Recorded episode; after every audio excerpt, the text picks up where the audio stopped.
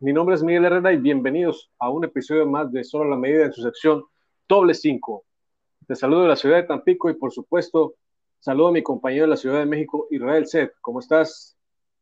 Bien, Miguel, bien para ti, para todas las personas que nos escuchan. Eh, nuevamente, pues por aquí estamos. Bien, Israel, recuerda a toda la gente del auditorio que nos está haciendo el favor de escucharnos que este y todos los episodios los pueden encontrar en plataformas como Spotify y Anchor y por supuesto invitarlos a suscribirse a nuestro canal de YouTube que se llama Solo la Medida. Y pues bueno, Israel, ¿qué tema vamos a traer el día de hoy? Pues hoy vamos a hablar de los patrocinios ¿no? que hay en la, en la Liga MX y tanto femenil como varonil, ¿no? Vamos a ver algunos temas por ahí. Perfecto, Israel. Hablando de patrocinios de la Liga MX, varonil y femenil, eh, ¿crees que a lo mejor eh, se tardó un poco más en llegar la formación de la liga femenil, pero una comparativa en los salarios de un jugador promedio de la liga varonil con una jugadora de la liga eh, femenil, ¿por qué eh, es tan distante la cantidad que gana cada uno de ellos? ¿Cuál es tu opinión? Bueno, creo que es, mira, para empezar, yo siempre he dicho que no puede ser posible que un futbolista gane más que un servidor público, por ejemplo, un maestro, ¿no? Un médico. Creo que ahí ya hay algo ahí medio extraño, ¿no? Y creo que no nada más pasa en México, pasa en todo el mundo y más en otros países. Entonces yo lo, partiendo de ahí, yo creo que es algo, pues algo que no veo del todo bien. Ahora, aterrizándolo aquí en nuestro fútbol, pues e, es algo, la liga femenil es una, liga nueva, eh, tiene algunos años, pero es una liga que ha ganado un auge tremendo, ¿no? Que tú te das cuenta que en los estadios antes probablemente no iban tantas personas, hoy ya van más, ¿no? Eh, entonces creo que el punto aquí es que tal vez los patrocinadores todavía no están, eh, ¿cómo decirlo?, como muy optimistas o no quieren todavía aventurarse a invertir tanto en el fútbol femenil, lamentablemente lo digo, ¿no? Porque creo que debería ser igual. Ahora, eh, no recuerdo dónde veía, creo que fue en Alemania o en Inglaterra, no recuerdo, dónde iban a, homologar que ganaran pues algo similar los jugadores, ¿no? De tanto las ligas femeniles como la, masculina. Entonces creo que eh, esto es algo que debería de pasar aquí también, no debe ser una pues una, una brecha muy amplia donde un sueldo de un futbolista eh, de un hombre, pues sea mucho más que el de una mujer, ¿no? Que de hecho hasta en la reciente creación de esa liga, pues, pues era muy poco, ¿no? Incluso a lo mejor hasta un, pues un empleado del sector privado podría ganar un poco más al mes. Entonces creo que tiene que ver pues por ahí porque ellos no se quieren como, como aventar todavía a invertir tanto, que lo digo otra vez para algo mal, ¿no? Porque creo que sí deberían de hacerlo de este modo, si, si hay más patrocinios, los sueldos van a crecer y va a tener mayor audiencia todavía, ¿no? Sabemos que el fútbol es un negocio en donde sea. Entonces, si hay más, más dinero de por medio, pues obviamente va a haber más gente, pero los sueldos de, de las futbolistas va a crecer, ¿no? Sí, por supuesto. Dando mi punto de vista sobre este tema, te voy a decir dónde yo creo que está el punto de partida. A los hombres eh, nos por ejemplo, nuestros papás o los papás de, conocidos, de, cuando tienen a sus hijos, desde chiquito, ¿qué nos dicen? Nos enseñan a patear la pelota. Nos dicen, pégale aquí, pégale así. Y a una niña, pues no, a una niña, a una mujer, una dama, se le educa de una forma distinta.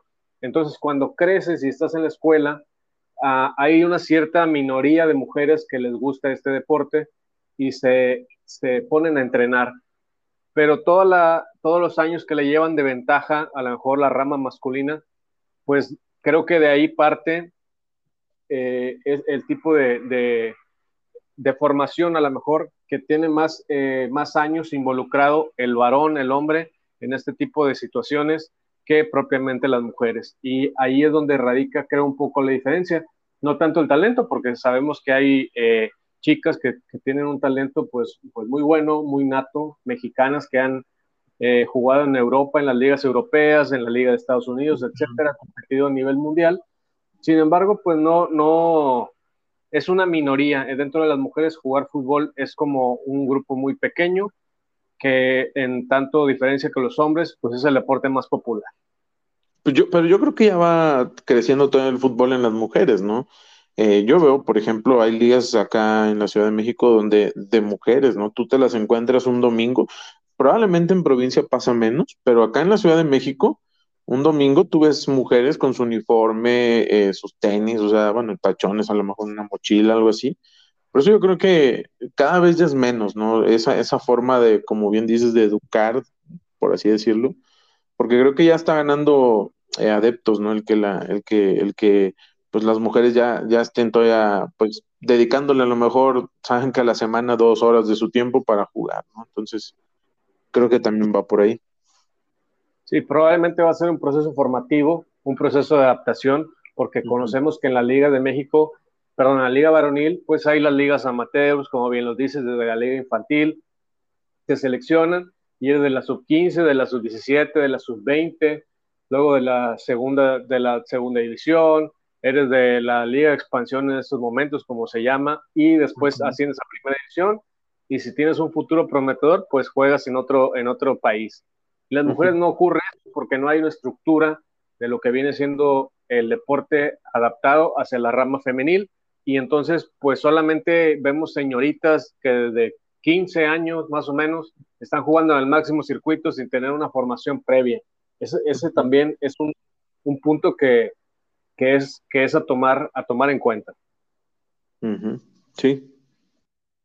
Correcto, Israel. Eh, también eh, hablando un poco de, de, por ejemplo, vamos a ver estos espectáculos a los estadios y tú te das cuenta, ¿cuál hay en Ciudad de México, por ejemplo, cuál, cuál es el costo de un boleto para asistir al fútbol de la rama varonil?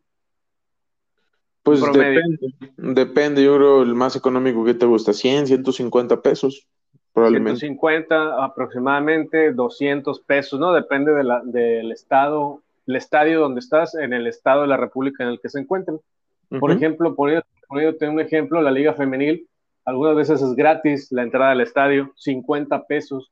Es un costo muy accesible y aparte, pues que, como tú, como tú bien mencionas al principio, el fútbol es un negocio. Entonces, si no tienes muchos ingresos, pues entonces no tienes cómo otorgarles un salario muy alto a los jugadores. Por supuesto, sí. contraria con que ocurre con los hombres. Es un negocio redondo, hay venta de camisetas, ídolos, eh, convivencias, eh, etcétera, etcétera, que va haciendo pues un, un, plus eh, para los clubes tener, fichar a tal jugador, porque este jugador dentro del mercado técnico me aporta tal cosa, siendo que este tipo de, cosas no ocurran en la rama femenina. Sí, coincido. Eh, creo que eh, el punto de, muchas veces se regalan los boletos, ¿no? De la, para ir a ver a las mujeres. Yo creo que deberían de cobrarlo. Y otra vez, o sea, es, es una liga que ya está creciendo. Entonces, creo que pues también nosotros mismos, los aficionados, deberíamos de apoyar esto, ¿no? El, pagar el boleto y, e ir, ¿no? O sea, estar ahí apoyando y, pues que esto pueda crecer. ¿Para qué? Porque sabemos que así, digo, el negocio es para el equipo, pero también apoyamos a, a las mujeres, ¿no?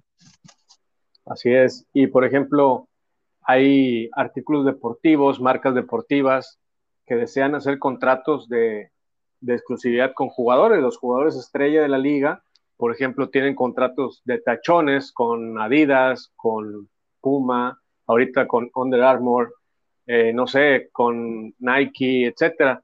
Igual eh, lo que ocurre con los arqueros, que te creas hasta tu propia marca personalizada, cierta marca viene y te ficha, ocurría en el caso desde hace mucho entonces con Miguel Calero, no sé si lo recordarás, Claro. Eh, no sé, mencionarte, es por, mencionar un ejemplo, hay, muchos este, arqueros que tienen, inclusive la, te venden los, los guantes con el nombre de ese jugador, es una marca, una marca exclusiva para vestir a tal jugador, cosa que con las mujeres no sucede. ¿Cuál, cuál crees que sea eh, el agente de cambio que, que debe de, de, influir para que ocurra igualdad en esta situación? En cuanto a las marcas, ¿te refieres? Sí, sí, a los patrocinios de las marcas. Pues mm, creo que debería ser otra vez, o sea, lo mismo, ¿no? Creo que debe ser algo parejo y ahí creo que los clubes también tienen mucho que ver. Eh, también algo que veo para bien es que a veces ya se presentan o hay, no sé, anuncios en la calle espectaculares de jugadores, pero a lo mejor de un mismo club de hombres y mujeres. Eso ya, ya, ya está pasando. Por ejemplo, aquí en la, en la, eh, bueno, acá al sur de la Ciudad de México, eh, en el periférico, hay, pues hay un, un, un, anuncio espectacular donde están con la playera de la selección y hay hombres y mujeres. O sea, creo que eso también va, va a ir ayudando un poco porque a medida que, que las, las, mismas marcas vayan viendo esto, pues va a tener un poco más de, de, de captación, ¿no? De, de, este tipo de chicas que también están jugando al fútbol y que de igual forma, pues están vendiendo una marca, ¿no? Al ponerse unos, unos tenis, no sé, de, de cierta marca deportiva, pues obviamente la están anunciando, ¿no? Ahora, si ellos las, si ellas compran estos zapatos, pues ¿por qué no la marca también tratar de invertir en esto, ¿no? Entonces creo que también ahí es iniciativa de las mismas marcas de, de apoyar esto.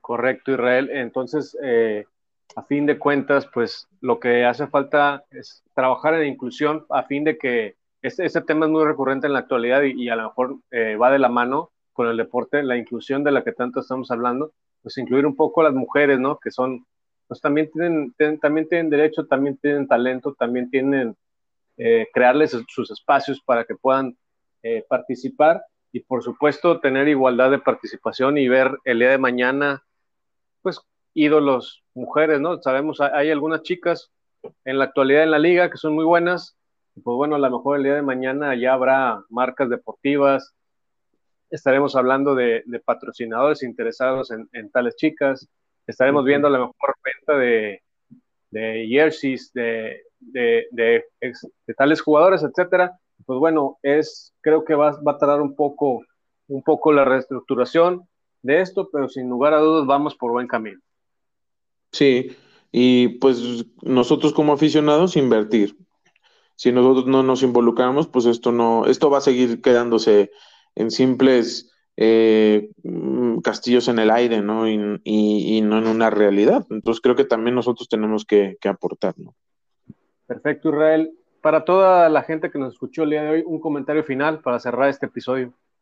Pues eso, yo creo que lo que acabo de decir, apoyemos el fútbol femenil, veámoslo, eh, si hay algún partido y, donde nos están escuchando tienen la oportunidad de ir a un estadio, pues ir, ¿no? Y, y, y apoyar a estas chicas que, pues obviamente también están representando al, equipo al que, le vamos, mm, solamente en la rama femenil. Entonces creo que nosotros deberíamos de empezar por hacer un cambio también.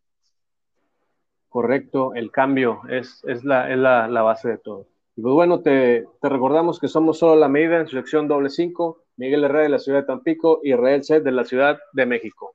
Un saludo y hasta la próxima.